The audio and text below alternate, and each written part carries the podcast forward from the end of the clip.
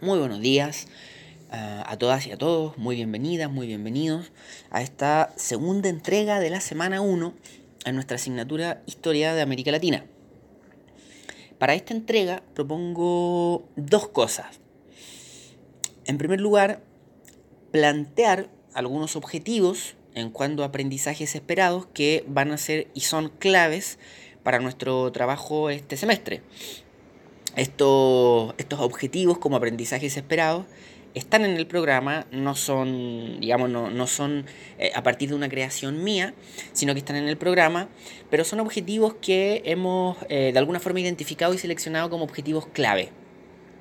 Sería interesante, y lo dejo como provocación, que eh, alguno de ustedes, alguno, alguna, revisara el programa, eh, bueno, la idea es que todos en algún momento eh, miren el programa, lo revisen, eh, tanto el programa como la programación de clase a clase, ah, para interiorizarse en, cuanto a él. habíamos dicho que la programación además es una propuesta, ustedes aún deben... la idea es que aún la observen, algún, si alguien tiene alguna observación, algún comentario, alguna sugerencia de la programación, están eh, todavía abiertas las puertas como para que vayamos discutiendo eso. Lo vamos a hacer más, más en, en detalle o, o, voy a ser más insistente con la interacción entre ustedes y yo a contar del próximo martes, a contar de la próxima semana. Pero mm, la programación ya está ahí como para que haya alguna observación. Bueno, el punto es que hemos detectado, hemos identificado estos aprendizajes esperados clave que les comento.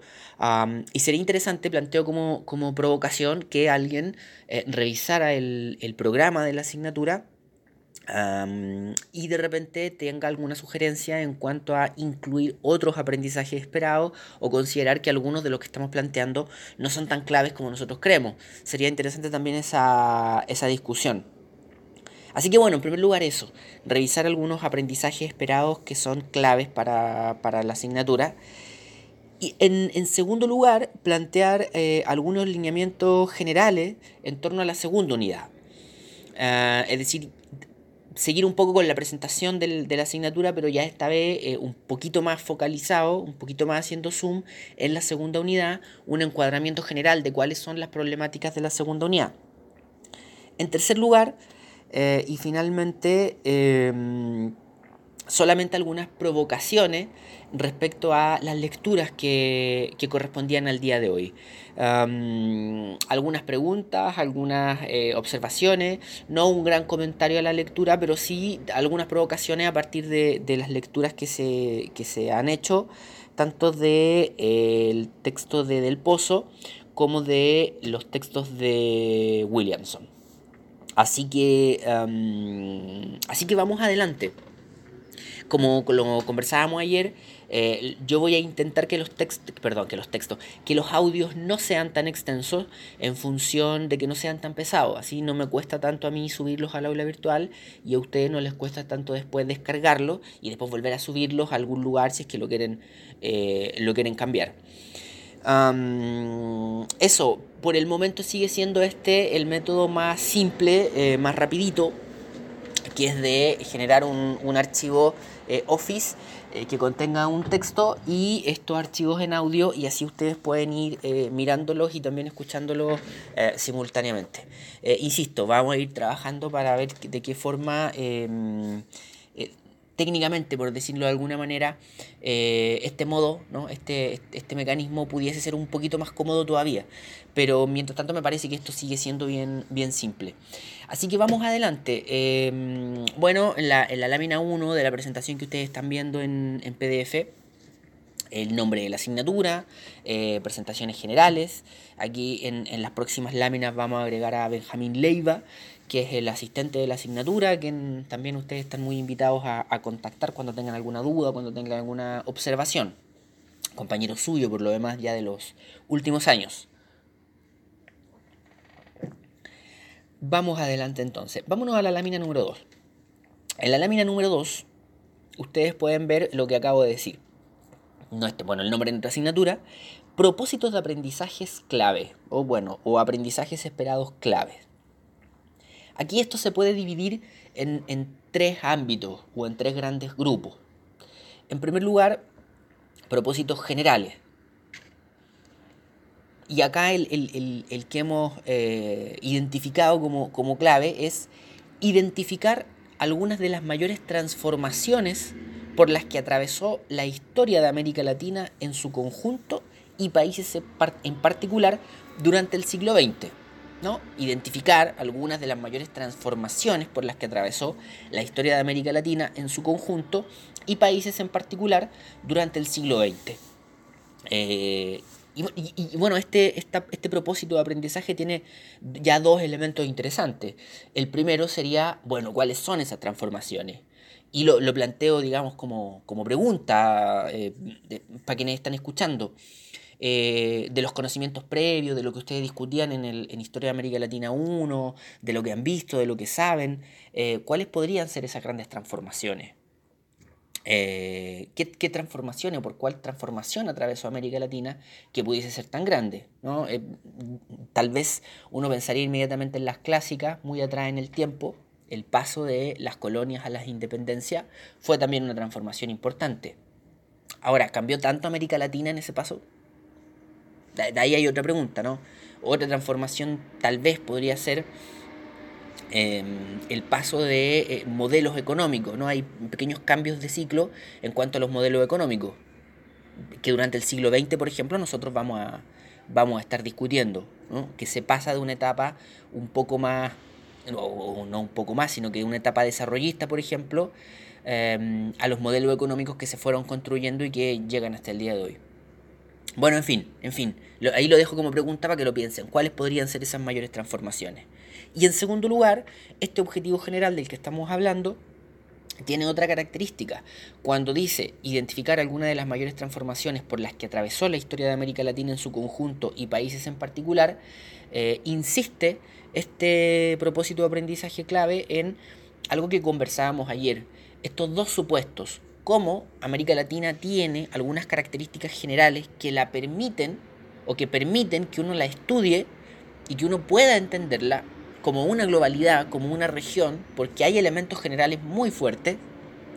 Y por otro lado, cada país, cada región, perdón, cada subregión o incluso cada cultura dentro de los países tiene una historia en particular, por lo tanto también se puede hacer esa, esa particularización, porque lo anterior implica que son elementos generales, pero que no es una historia uniforme.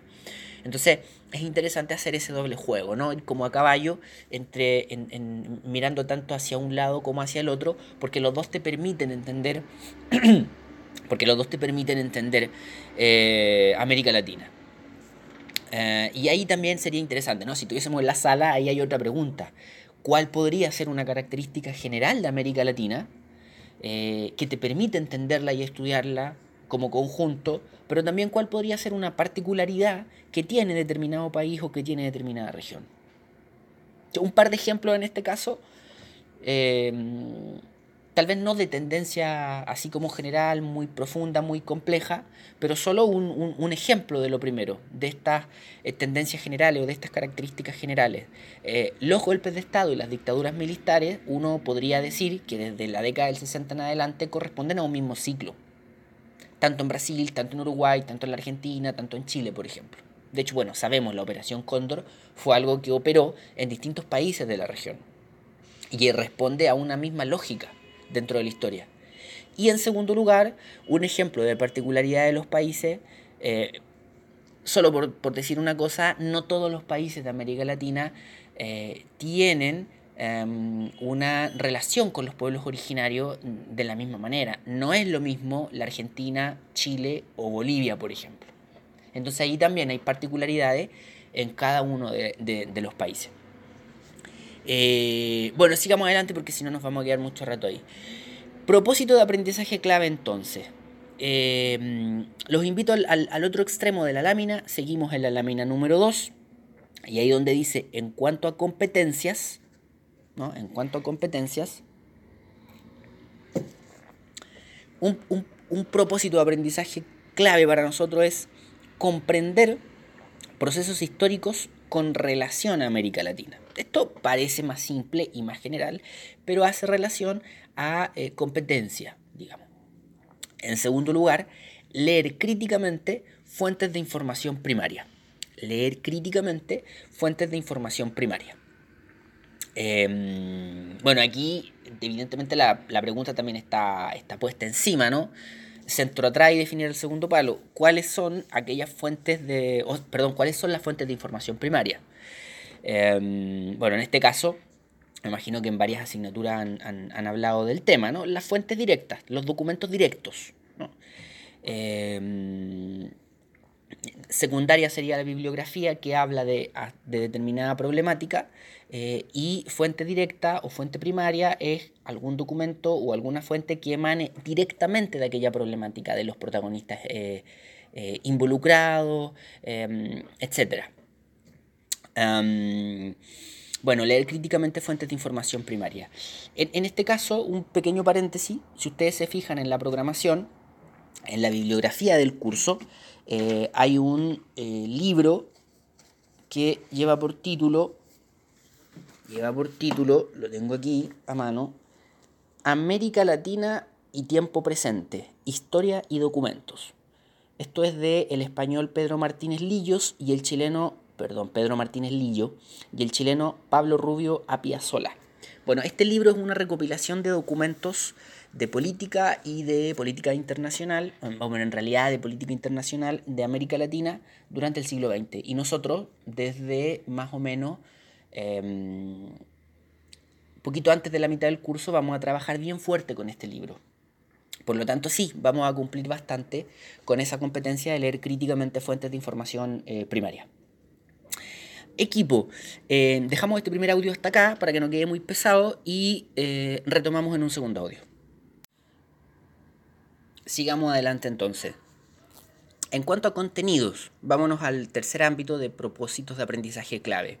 En cuanto a contenidos, en este caso vámonos al, segundo, a la lámina número 3, seguimos en la lámina 2, donde dice propósito de aprendizaje clave. En cuanto a contenidos, vámonos a la lámina número 3 porque mm, esto es un poco más extenso, entonces mereció una lámina para sí misma. Entonces, eh, lámina número 3, propósito de aprendizaje clave en cuanto a contenidos.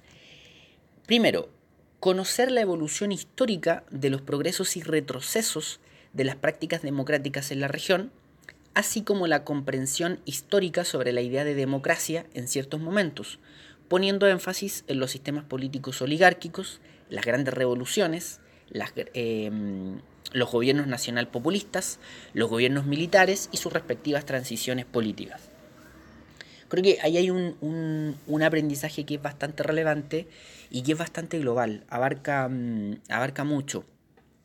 Eh, si ustedes se fijan, hay un desafío bastante grande que tiene que ver con esta lógica de comprender eh, los progresos y retrocesos de las políticas democráticas en la región. ¿no? Hay una suerte de ir y venir en cuanto a las, a las prácticas democráticas en la región. Posteriormente, esto de la comprensión histórica sobre la idea de democracia en determinados momentos. Y eso es complejo en sí mismo, ¿no? Comprender cómo la noción de democracia eh, puede tener eh, o puede ser vista o entendida de diferentes maneras en distintos momentos históricos. Ahí, hay, hay dos cuestiones, cómo puede ser entendida de diferente manera y luego de diferente manera en distintos momentos históricos.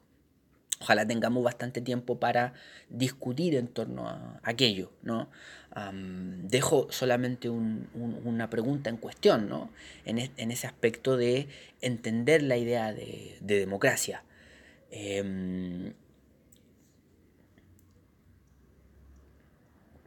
ejemplo, en, en América Latina ha ocurrido muchas veces que existen líderes políticos con una eh, no sé si fuerte adhesión popular, pero líderes políticos con capacidad de convocatoria muy grande y con una em, capacidad de movilización muy grande. Muy grande. Entonces, por ejemplo, cuando un líder político es capaz de convocar a mucha gente en la calle y generar hitos políticos a partir de esa convocatoria, muchas veces o por lo menos en los 90, o desde los 90 en adelante surgía la crítica de eso es democrático o es avasallar con tu oposición o es avasallar con tu rival político. ¿no? Es, democrático que, un, por ejemplo, un presidente con mucha adhesión popular saque a su gente a la calle em, o no, o lo contrario, digamos. O puede parecer que es una suerte de em, manifestación de poder y tal vez un abuso del poder de movilización que tiene. Lo planteo ahí como pregunta porque justamente tiene que ver un poco también con eso, ¿no? Con las distintas nociones sobre la idea de democracia. Ahí, bueno, después tendremos mucho tiempo para conversar y, acá este, este propósito de aprendizaje clave también eh, nos propone poner énfasis en sistemas políticos oligárquicos, y ahí hay mucho para conversar, qué es la oligarquía, qué son los sistemas políticos oligárquicos, qué es un liderazgo oligárquico, cuándo hubo un liderazgo, un liderazgo oligárquico en América Latina, las grandes revoluciones, otro elemento relevante, nosotros tendremos, estaremos obligados a hablar de la Revolución Mexicana, Em, y la Revolución Mexicana tiene bastantes elementos relevantes. Solo una pregunta, solo una pregunta. Em, ¿Cuándo fue la Revolución Mexicana? ¿En qué fecha fue? Y no lo planteo en términos de aprenderse la fecha así como en el colegio, sino que lo planteo en términos de la referencia. ¿Cuál es la gran referencia de revolución en el siglo XX? ¿Y cuándo fue la Revolución Mexicana? Por ejemplo, antes, después, ¿por qué no la miramos más? Bueno, em, los gobiernos nacional populistas, los gobiernos militares y sus respectivas transiciones políticas. Esto de los gobiernos nacional populistas también vamos a estar mirando con harta atención eh, esta noción de los nacional populismo, tanto el, el, denominado populismo clásico latinoamericano, por ahí década de los 40, 50, y eh, si ustedes se fijan en el programa, que es bastante extenso, em, esto que también en algún momento se denominó como los neopopulismos o los, eh, o los gobiernos nacional populistas del siglo XX-XXI. ¿no? Hay ahí también una suerte de doble referencia a la cual mirar. Eh, y esta, esta noción, esta palabra populista es bien interesante, muy, muy interesante. A mí, la verdad que como fenómeno de estudio, como fenómeno de, de investigación, me parece fascinante es un fenómeno político muy muy interesante y en América Latina también tiene características bastante mm, eh, bastante bastante relevantes no bastante claritas y bastante particulares. Em, no pregunta de cajón ahí a la, audiencia. Em, ¿Cuáles podrían ser gobiernos nacional populistas, así eh, ejemplos de gobiernos nacional populistas o de fenómenos políticos populistas en, en América Latina? ¿Cuáles, cuáles? Bueno, hay varios, hay varios en diferentes países y vamos a intentar hacer ahí un, ejercicio de, identificación y análisis nosotros. Pero para spoilear un poquito, bueno, Perón en Argentina es el ejemplo eh, paradigmático del, populismo clásico latinoamericano, Getulio Vargas en, Brasil, eh, Cárdenas en, en México, eh, y así, ¿no? Y del siglo XX-XXI ya, ustedes ya lo están pensando, ¿no? Los gobiernos, la, imagen de Chávez, la figura de Chávez, tiene mucho de esto de Evo Morales, de Rafael Correa, tienen mucho esto del, del, nacional populismo. Eh, y justamente en torno a esta noción del populismo lo vamos a tratar de discutir bien, así académicamente bien en serio, bien a fondo porque yo entiendo que además la palabra populista está cargada de, mucha, de mucho equívoco y mucha negatividad. ¿no? Se utiliza por cierta prensa como un elemento inmediatamente negativo, ¿no? así como populista como un equivalente a eh, irresponsable fiscal, como populista como demagogo, y, y no, digamos, el término es bastante complejo eh, y no es ni a priori positivo ni a priori negativo, es un fenómeno, es una, una, forma de relacionamiento político, es un fenómeno político, por lo tanto es bien interesante de, mm, de conversar y de discutir. Complejo, sí, bastante, pero lo vamos a, tratar de ahí de conversar, vamos a tener varias clases para hablar de, de ese fenómeno. Ahí dejo una, una, una, una, pregunta dando bote en el área, no la respondamos, solo la, ahí la dejo planteada. Eh, ¿Proyectos populistas en Chile existieron, hay, han existido, ¿cuáles serían esos ejemplos de, no sé si nacional populistas, pero de gobiernos populistas para el caso chileno siglo XX? Em, bueno, un segundo propósito de aprendizaje clave en cuanto a contenido sería reflexionar y analizar la historia latinoamericana y los procesos políticos al interior de cada país en términos del significado de la idea de desarrollo económico a través de los distintos momentos y cómo se cristalizó políticamente el modelo de desarrollo hacia afuera por sustitución de importaciones, reformas de mercado e instauración del neoliberalismo. Y aquí, solo con este propósito de aprendizaje, tenemos para hacer un curso entero, ¿no? un, curso 1, 2 y 3 completo. Eh, la idea, la noción del desarrollo económico es una idea también bien compleja, que partió no, tal vez no tan compleja, sino que más como un desafío, y con un desafío con subtítulo medio raro, ahí con una entrelínea, ahí con ciertos mensajes que hay que leer también. Solo vamos a discutir también eh, acabadamente en clase de dónde surge la idea del desarrollo económico. ¿De dónde surge la noción esta de los subdesarrollados? ¿A quién se le ocurrió? ¿Por qué?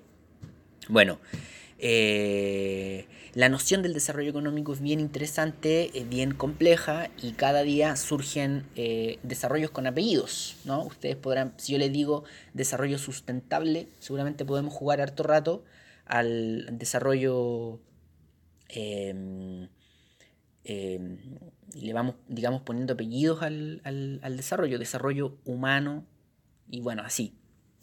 Em, pero bueno, la idea es tratar de eh, trabajar en torno al, desarrollo económico a través de los distintos momentos y cómo se eh, cristalizó políticamente el modelo de desarrollo hacia afuera, porque ahí hay un modelo, ¿no? de esta lógica de em, cómo funcionaba la economía a fines del siglo XIX y principios del XX. Eh, luego, esta lógica aquí dice por sustitución de importaciones. Eh, que, parece muy inocente eso, pero en realidad está expresando varias décadas de América Latina donde se establecieron eh, estrategias de desarrollo que tenían que ver con eh, lo que se denominó como el desarrollismo, ¿no? como estrategias para desarrollar las economías de América Latina a partir de economías nacionales, a partir de proyectos nacionales de economía, a partir, por ejemplo, de políticas agresivas de industrialización de las distintas economías eh, latinoamericanas. Es una época en América Latina donde nos tomamos en serio el tema del desarrollo y el tema de la industrialización e hicimos los esfuerzos, se construyeron políticas económicas en función de alcanzar el desarrollo.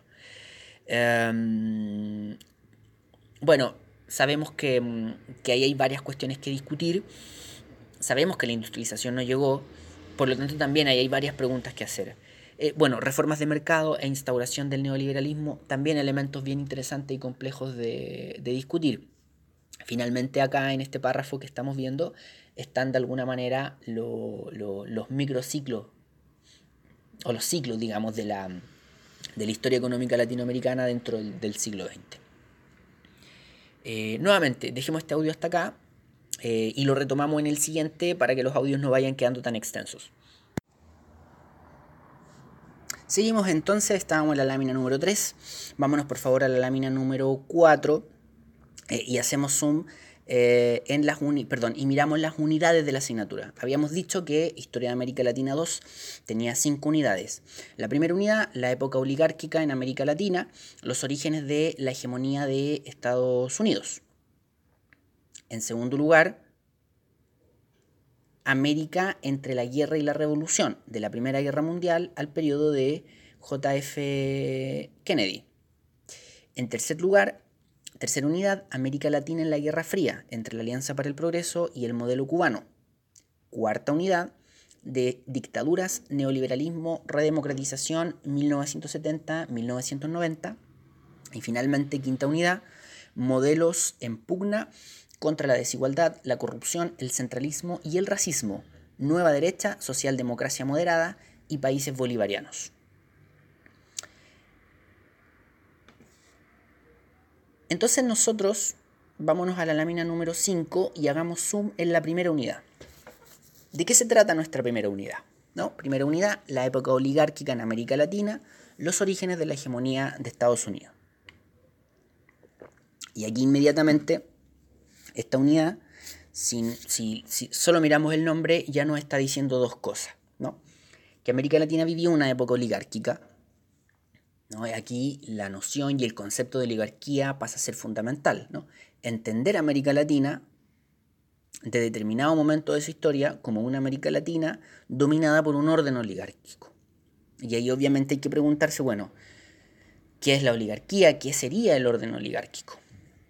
En segundo lugar, los orígenes de la hegemonía de Estados Unidos. Sabemos, es de conocimiento público general, que Estados Unidos ejerce eh, una hegemonía en, el mundo, ¿no? Es, como se dice el hegemón o es como la potencia mundial principal. Nos toca vivir una época donde eso está puesto en cuestión, pero durante muchas décadas del siglo XX aquello era muy definido, ¿no? Estados Unidos como el gran líder eh, global. En términos económicos, en términos militares, como dice Wallerstein, se alinean distintas hegemonías y te entregan una hegemonía militar, una hegemonía mm, económica, una hegemonía financiera, una hegemonía productiva, eh, y eso te entrega de alguna forma el, lugar del hegemón, ¿no? de la hegemonía del, del, sistema mundial, del sistema mundo. Sumémosle a que eh, durante el siglo XX Estados Unidos ejerció también una hegemonía cultural, o por lo menos una dominación o una presencia en los medios de comunicación de masas tan grande que era una referencia eh, cultural, eh, no sé si inevitable, pero, pero muy presente, muy, muy, muy presente. Entonces, bueno, eh, el punto es que el título ya habla de los orígenes de esa hegemonía, o sea, de dónde viene. Eso tiene un punto de partida y además eh, no, cayó desde el cielo, digamos, no, vino desde ningún lugar, sino que efectivamente eso se construyó políticamente. Eh, entre fines del siglo XIX y principios del XX hay momentos clave donde se puede entender los orígenes de esa hegemonía de Estados Unidos o de dónde viene esa hegemonía de los Estados Unidos. Y en ese, en ese, mm, en ese lugar, eh, este, bueno, las guerras mundiales juegan roles clave. Las guerras mundiales juegan roles clave, muy, muy, muy relevantes. Bueno, esa es la primera de nuestras unidades. Eh, y ya, insisto, el título plantea esas dos problemáticas o esas dos preguntas como para discutirlas. Entonces, em, esta primera unidad se divide a su vez en seis ítems o seis problemáticas. Primero, la integración de América Latina en el mercado mundial. Y ahí también ya hay, como para discutir. Eh, ¿Alguna vez no estuvo integrada América Latina en el mercado mundial? Bueno, en fin, o, de qué forma. Segundo subítem, el orden oligárquico en América Latina. Y esto es un poquito de lo que conversábamos. ¿Qué sería ese orden oligárquico en América Latina? ¿Qué es el orden oligárquico? ¿no? Eh, y este subítem del orden oligárquico en América Latina, a su vez, nos entrega eh, tres eh, subtemas todavía, ¿no? o, tres ítems dentro de, esta, de este apartado. El triunfo del proyecto reformista en Argentina y Chile. En segundo lugar, del México oligárquico al México revolucionario, y ahí un poco lo que decía yo de la, de la Revolución Mexicana, que es una problemática bien relevante que vamos a mirar. Y en tercer lugar, oligarquías en otros países del continente. El caso brasileño. Y el caso brasileño es, es bastante particular. Ojalá tengamos tiempo de, de, conversarlo. El caso brasileño es bien interesante. Bueno, tercer ítem de la primera unidad, Argentina y Chile bajo el Estado oligárquico, que de alguna forma se articula mucho con el, con el ítem anterior, con el segundo ítem. Cuarto lugar, Estados Unidos, de la frontera del oeste a la guerra hispano-cubana norteamericana. La, unidad tiene bastante atención con, a los Estados Unidos. Bueno, el rol de, Estados Unidos en América Latina es bastante relevante. Eh, perdón, quinto subítem, Estados Unidos como potencia hemisférica. Ahí nuevamente em, Estados Unidos, la presencia de Estados Unidos en el hemisferio, ¿no? y el impacto de la Primera Guerra Mundial sobre el continente y este ítem dividió a su vez en dos apartados más pequeños, la posguerra en América Latina em, y la guerra y la posguerra en Estados Unidos. Como yo le decía, las guerras mundiales, o lo que se conoce como guerras mundiales, son bastante relevantes, son bastante importantes. Eh, en, los cambios que va a vivir el mundo en el siglo XX. Por lo tanto, también es bien importante mirarlo desde ya con, otros ojos, ¿no? En una clave, eh, como digo yo, mirar pensar un poquito mal en términos de qué significa la, la Primera y la Segunda Guerra Mundial. Hay que entender, por ejemplo, que el mundo entra en el periodo de las guerras mundiales con un liderazgo que es el de Inglaterra y sale con otro, que es el de Estados Unidos. Entonces las guerras mundiales ahí juegan un rol, no, no son tan... Bueno, eh, en sí mismas no son inocentes, pero en términos de la política internacional tampoco es, tan épico ni tan heroico como se, plantea generalmente. Eh, así que eso en términos de eh, nuestra, mm, nuestra primera unidad que vamos a estar discutiendo y que vamos a estar intentando desarrollar desde la próxima semana así como viene en, detalle, espero yo. Em, que desde el día martes empecemos a discutirla más, insisto, más en detalle, más, más a fondo. Y en función de, eh, nuevamente, del peso de los audios, dejamos este audio hasta acá y eh, continuamos con eh, un cuarto audio que sería el último. Vámonos entonces con nuestro último audio. Y este último audio es básicamente para eh, hacer una suerte de seguimiento, no seguimiento, queda muy grande la palabra, pero sí una suerte de acompañamiento y mirada a las lecturas. Em, eh, y agradecer a la compañera, aprovecho de agradecer a la compañera que ayer me recordó lo de las lecturas. Yo las pensaba subir hoy día, pero claro, hubiese sido más claro que las subiese ayer mismo en la mañana. Bueno, durante la tarde subí las lecturas que correspondían a la sesión, originalmente a la sesión 2 Em, estamos hablando de libro o una sección del libro eh, Historia de América Latina y del Caribe desde la independencia hasta hoy de José del Pozo. Eh, para la sesión de hoy día corresponde la lectura de la página 45 a la 94 y un segundo libro de Williamson, Historia de América Latina, eh, que correspondería de la 233 a la página 246. En este caso, eh, insisto, no vamos a... Mm, solamente en, este audio quiero hacer en este último audio quiero hacer dos cosas. La primera es plantear algunas provocaciones, tirarles encima de la mesa algunas ideas de los textos para que hagamos un... a ver, hubiésemos hecho un, comentario general en torno a los textos, por ejemplo. Em, en primer lugar, y en segundo lugar, eh, reforzar un poquito el mecanismo que vamos a tener en torno a las lecturas. ¿Ya? Eh, entonces, en primer lugar, em, de los textos que, leímos, ¿no? principalmente de, bueno, nos correspondía del Pozo y, Williamson. Eh, es interesante, por ejemplo, de, lo que plantea el, autor. Insisto, esto no es un seguimiento sistemático, sino que es una suerte de acompañamiento, una, algunas provocaciones en torno a las lecturas. Es bien interesante eh, cuando el autor se refiere eh, eh, a, la, América Latina o al periodo que estamos estudiando de América Latina o que se refiere la sección del libro como una sociedad elitista. ¿Y cuál es la característica de esa, o como una sociedad elitista como una característica muy importante del periodo? Es decir, más allá de las etiquetas que pudiese poner uno o más allá de los marcos ideológicos o valóricos que cada uno tuviese al utilizar la noción de élite o la noción de sociedad elitista, etc. Eh, aquí hay una, un planteamiento, eh, una, una mirada con perspectiva histórica en torno a el periodo histórico con una característica muy relevante y que es el de ser una sociedad elitista es decir, América Latina construida desde sus orígenes en base a una sociedad elitista.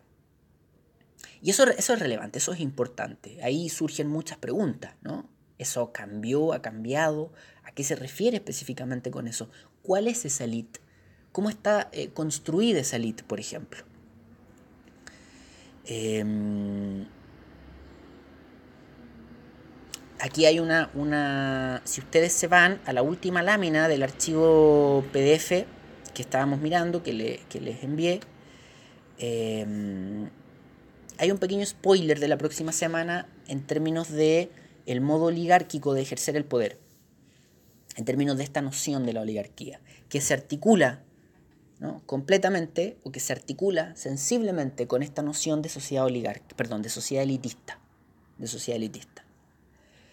Em, bueno, hay una, provocación como para que vayamos mirando y también para ustedes a ver si tienen en algún momento, eh, si, miran en algún momento, si le dan una relectura o, si buscan en otro lado, bueno, ¿a qué se refiere con esto de sociedad elitista? Eh, ¿Cómo se articula eso con, esta noción del modo oligárquico de ejercer el poder? Eh, otra cuestión que me parece bien interesante, relevante del, libro, que no está planteada así como problemática, pero están los ejemplos. Y uno puede recoger los ejemplos y, plantear la pregunta, plantear la problemática. Se los planteo yo a ustedes. Eh, fíjense lo que ocurrió con la Federación Centroamericana. ¿Qué era la Federación Centroamericana? Fíjense lo que ocurrió con la Confederación del Río de la Plata. Fíjense lo que ocurrió con la Gran Colombia. Busquen en el texto de Del Pozo qué era la Federación Centroamericana, qué era la Confederación del Río de la Plata ¿Qué era la Gran Colombia? ¿Qué ocurrió con ellas? ¿Dónde están? ¿Dónde estuvieron? ¿Por qué no están? Ahí, hay elementos en común. Ahí hay elementos en común. Me parece bien relevante. Insisto, el autor las menciona porque va relatando, ¿no? va narrando lo que ocurre en América Latina. Pero si uno mira estos tres casos y busca los elementos en común, hay, una problemática interesante. Insisto, hay una problemática interesante. Y ojo, Ojo, creo que hasta el día de hoy. Creo que hasta hoy día. En tercer lugar, em, también es interesante cómo el autor plantea la relación de América Latina con el mercado mundial en el siglo XIX como una de las diferencias más claves entre el periodo que nosotros estudiamos, digamos, la segunda mitad del siglo XIX, em, con la independencia. Y ahí el autor plantea que esa es una diferencia clave, o incluso él dice la más relevante o la más notoria o la, principal característica. Como América Latina con la independencia se incorpora o, puede relacionarse derechamente con el mercado mundial porque rompe la cadena de tener que pasar por España, de ser una colonia y tener que pasar por el imperio para relacionarse con el mundo. Ya no es así, ya puede relacionarse directamente con Inglaterra, con los Estados Unidos, etc. Eso es interesante por dos motivos. Uno, ponerlo en cuestión. Y en segundo lugar, eh, ¿a quién más le, convenía aquello? ¿No? Eh, eh, porque uno piensa en, América Latina, o sea, ya América Latina puede llegar a Inglaterra, pero bueno, Inglaterra también puede llegar a América Latina. Entonces también ahí hay varias preguntas, ¿no? La independencia de América Latina respecto a España, bueno, ¿a quién más le servía?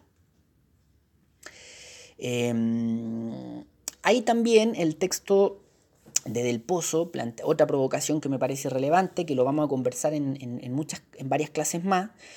Em, hay un pie de página bien interesante donde eh, esto es demasiado fino. ¿eh? Si quieren, no me, no, no eh, pueden ignorarme con esto, pero a mí me parece relevante. Hay un pie de página donde el autor plantea una suerte de debate entre un historiador argentino, Tulio Halperín, y André Gunder Frank, el gran André Gunder Frank, en torno a la primera mitad del siglo XIX. En torno a la primera mitad del siglo XIX. Em, básicamente, Tulio Halperin dice eh, América Latina en la primera mitad del siglo XIX. O sea, el periodo que va después de las independencias hasta más o menos 1850 Tulio Halperín va a decir, es un periodo económicamente muy precario de América Latina porque estaba muy cerrada al mundo todavía. Es decir, se podía integrar los mercados internacionales, podría abrir sus fronteras económicamente, pero recién venía saliendo de la independencia, entonces era un proceso que se estaba iniciando. Había muy poco contacto con el mundo, por lo tanto América Latina era muy precaria económicamente. Y aquí lo interesante es que André Gunder Frank dice todo lo contrario. Bueno, América Latina estaba cerrada al mundo, por lo tanto tenía la oportunidad histórica de construir economías nacionales fuertes, sin que las grandes potencias se interfirieran y sin que las grandes potencias ejercieran eh, el poder que generalmente ejercen la fuerza las grandes potencias mundiales. Ahí hay dos visiones distintas.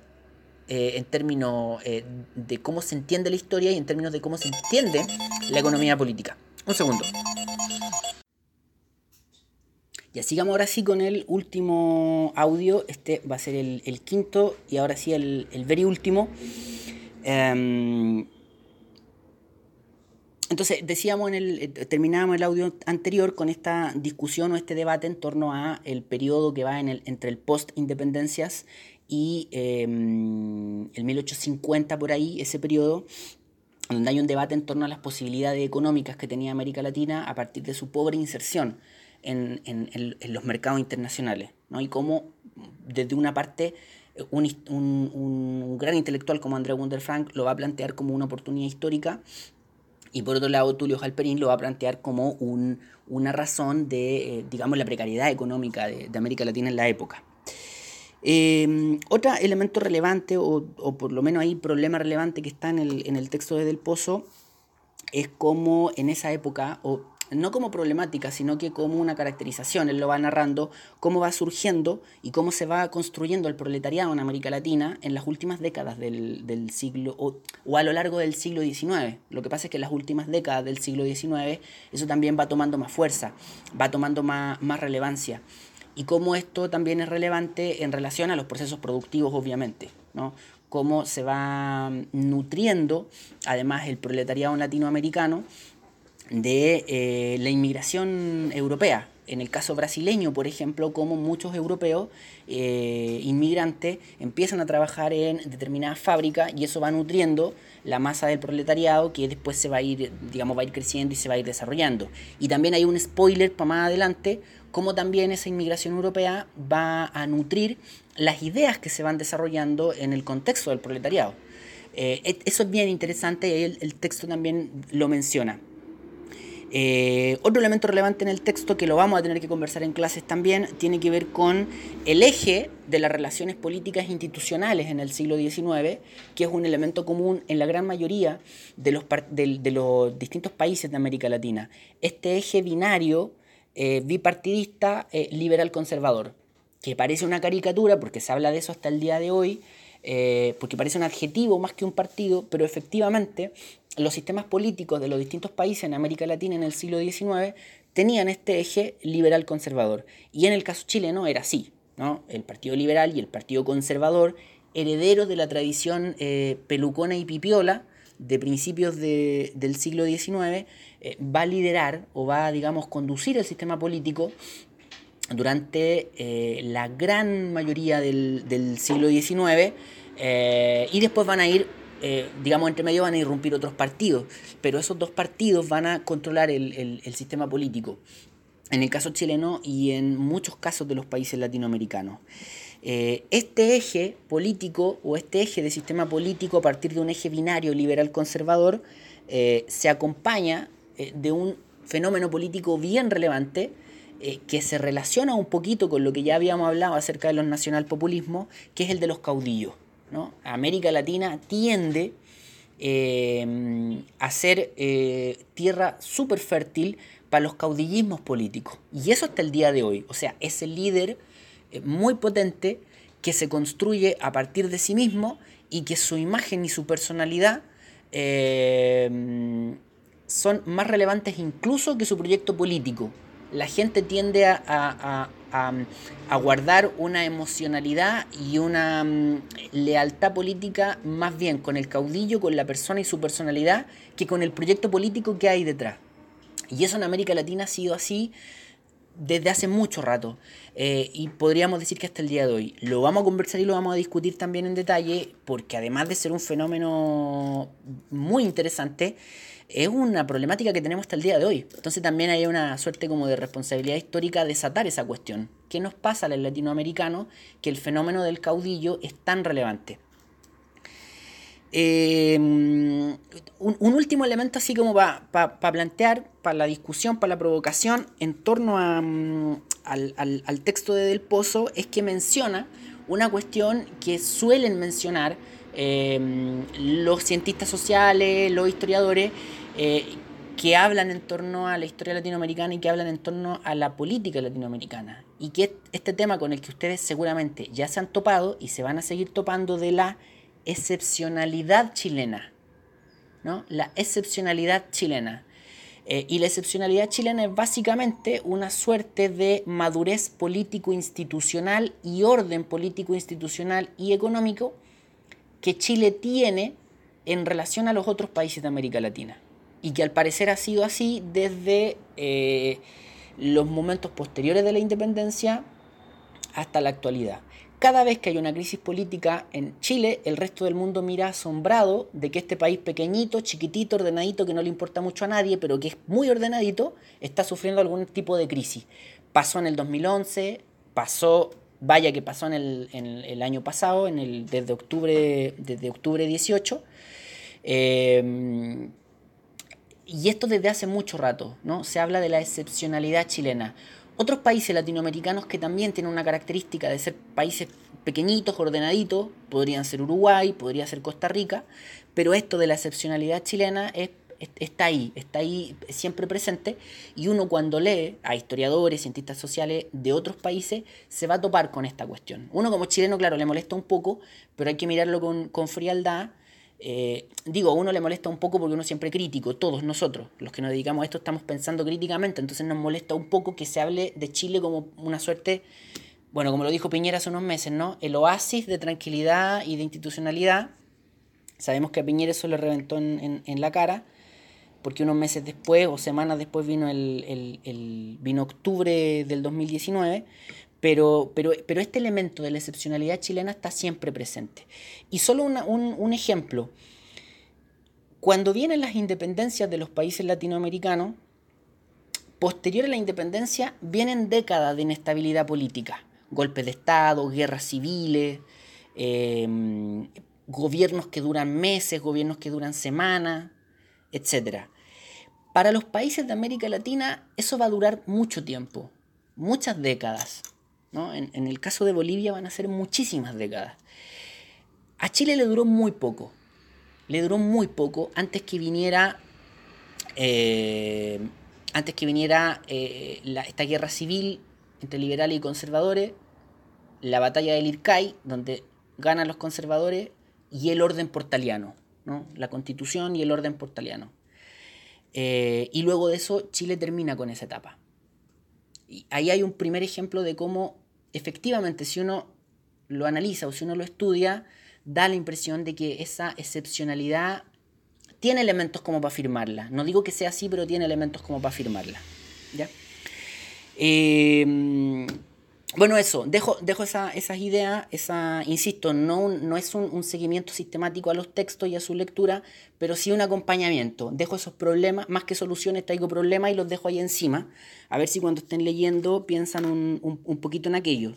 Sobre Williamson, eh, voy a ir ahora un poco más rápido, insisto, para que los textos, perdón, los audios no queden tan extensos y no pesen tanto. Respecto a Williamson, también hay varias, varias eh, creo que el texto de Williamson es bastante más analítico que el de Del Pozo, el de del, el de Del Pozo es más de descripción, el de Williamson es más analítico, es más para debatirlo, para discutirlo, pero hay varias ideas, ideas interesantes, ¿no? Por ejemplo, esta noción de cómo la independencia eh, de, las, de las ahora repúblicas latinoamericanas de alguna forma eh, significó un rechazo a la monarquía y una adopción del republicanismo liberal. O sea, durante el siglo XIX, América Latina intentó construir repúblicas eh, liberales o con sistemas políticos liberales. Y eso es bien interesante por algo que, con lo cual nos vamos a topar la próxima semana. Que yo, eh, ya hablábamos esto del modo oligárquico. Modo oligárquico. ¿Cómo América Latina puede ser oligárquica y liberal al mismo tiempo? O cómo América Latina intenta construir sistemas políticos liberales, pero siendo, em, eh, pero en donde el ejercicio del poder al mismo tiempo se desarrollaba a través de un modo oligárquico. Entonces ahí hay una contradicción, o por lo menos hay una aparente contradicción, de la cual vamos a tener que, em, vamos a tener que discutir. Em, interesante también como el autor, sin ningún tipo de, metáfora, ni miedo, ni nada, dice, bueno, América Latina está construida como una sociedad a partir de una aristocracia de blancos. O el poder se ejerce a partir de una aristocracia de blancos. siendo en esos momentos eh, de una población mayoritariamente no blanca. Y bueno, hasta el día de hoy. Entonces eso se articula nuevamente con lo que nos decía del Pozo de una eh, característica histórica del periodo como una sociedad elitista y esta noción del el modo oligárquico de ejercer el poder. Nuevamente. Em, y también una cuestión bien compleja que plantea Williamson es esta, esta pregunta o esta provocación de cómo el antiguo régimen no había desaparecido a pesar que haya desaparecido la monarquía. O sea, hicimos la independencia con respecto a España, pero la forma de ejercer el poder no cambió. O sea, sacamos al rey de acá, pero como el rey ejercía el poder al final no va a cambiar tanto. O algo así.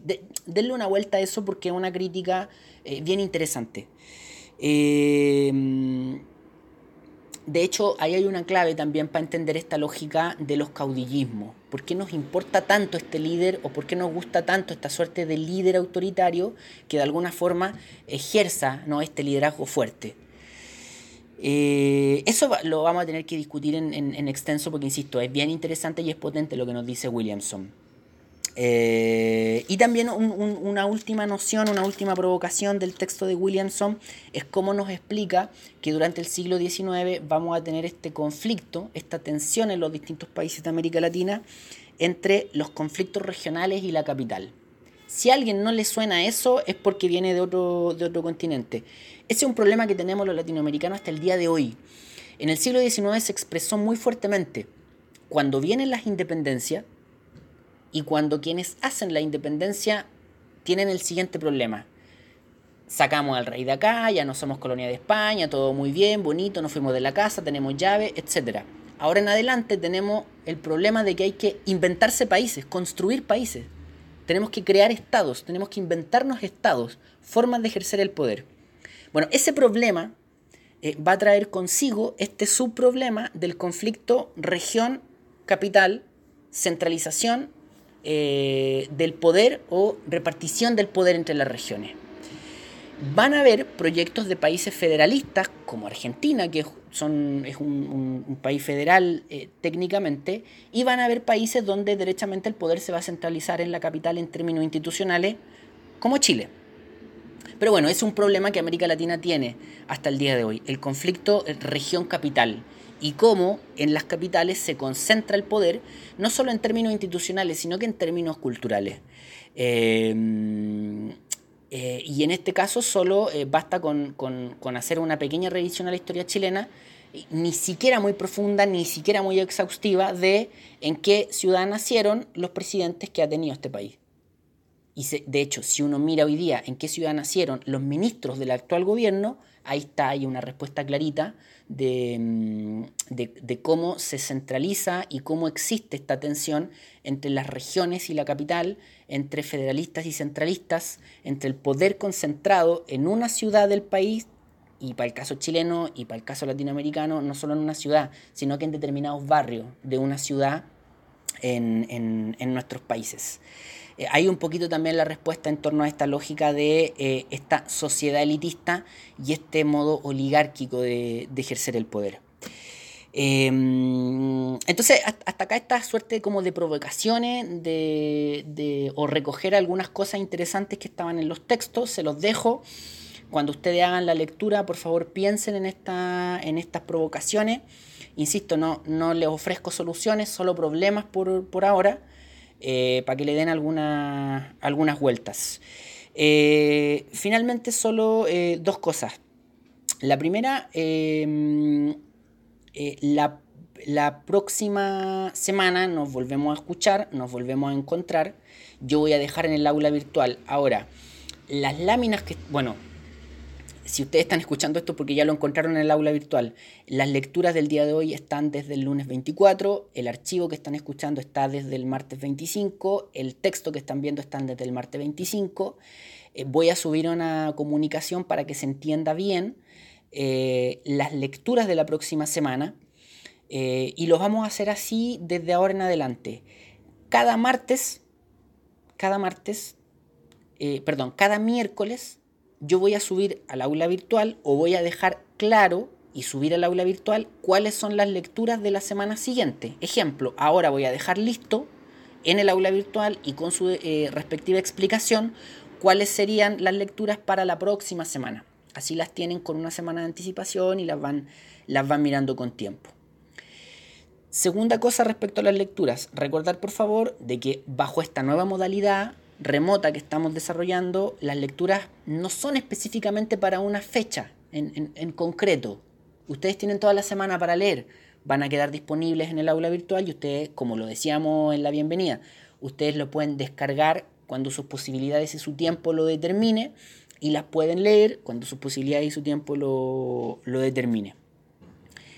Eh, e insistir y finalmente insistir perdón por lo reiterativo, pero insisto, tranquilidad con esta modalidad, no la vamos a cambiar, esto no son clases en línea, no va a haber una exigencia en línea. Eh, mientras, mientras dure la suspensión de actividades presenciales, eh, nuestro mecanismo va a ser este, subir al aula virtual el material y ustedes con la disponibilidad de la semana ir descargándolo y trabajando. Así que tranquilidad con aquello. Lo que sí les voy a pedir a contar desde la próxima semana es más interacción. Yo entiendo que esta semana es un poco compleja, pero ya en la próxima les voy a pedir más interacción, porque además de que conversemos en torno a las problemáticas de la asignatura, yo necesito saber quiénes son ustedes. Entonces les voy a ir haciendo preguntas en términos de lo que se esperan de la carrera, lo que se esperan de la asignatura, em, cuáles son sus temas, digamos, de, de trabajo más frecuentes. Eh, cuáles son sus dificultades también con la asignatura, cuáles son sus expectativas con la carrera, como cientistas políticos. Em, de hecho, eso para mí es muy relevante. Eh, ¿Cuántos de ustedes están más cerca de la ciencia política, el gobierno, y cuántos de ustedes están más cerca de las relaciones internacionales? Eh, y cómo enfocar también la asignatura más cerca de uno y del otro, o, o no más cerca de uno o del otro, pero que abarque todos esos mundos en los cuales la carrera se divide. Entonces necesito un poquito más de interacción con, eso. Pero insisto, eh, tranquilidad con el, con el modo, eh, vamos a seguir así como estamos hasta ahora eh, para que sea bien asequible para, todo el mundo. Y si algo cambia, solo van a ser más opciones. ¿ya? No vamos a eliminar esta. ¿Qué más? Eh, fíjense por favor que en la última lámina, la lámina número 6 del archivo PDF, eh, donde está entre comillas la clase, eh, hay un spoiler de la próxima semana. La próxima semana ya vamos a entrar en... Hemos hecho tenis fútbol hoy día. La próxima semana hacemos trabajo táctico. A los que les gusta el fútbol me entienden. y aquí dejo un concepto como spoiler. Habíamos hablado harto de esta noción del modo oligárquico o de América Latina en una época oligárquica. Bueno, Ansaldi y Giordano en el 2012 nos dicen el modo oligárquico de ejercer el poder se fundó básicamente en la dominación sobre la mayoría sin dejar de ser hegemónico sobre una minoría. La mayoría sujeta a dominación estaba constituida por las clases populares, campesinos, trabajadores, artesanos y por facciones o sectores de la burguesía partidarios del ejercicio democrático del poder. ¿No? Hay un, un, digamos, un, adelanto de mm, escenas, del, como en las teleseries antes, escenas del, adelanto del próximo capítulo, eh, de lo que vamos a estar discutiendo y cómo vamos a entrar derechamente a las características generales de América Latina a fines del siglo XIX y entramos derechamente a nuestros, a nuestros debates. Equipo, muchas gracias por la paciencia. Nos estaremos escuchando la próxima semana y como les dije la bienvenida de ayer, espero de verdad que cada uno y cada una de ustedes se encuentre muy tranquila y armónicamente, tanto en términos personales como familiares, a partir de lo que estamos viviendo todos. Eh, nada, que estén muy bien y nos escuchamos la próxima semana.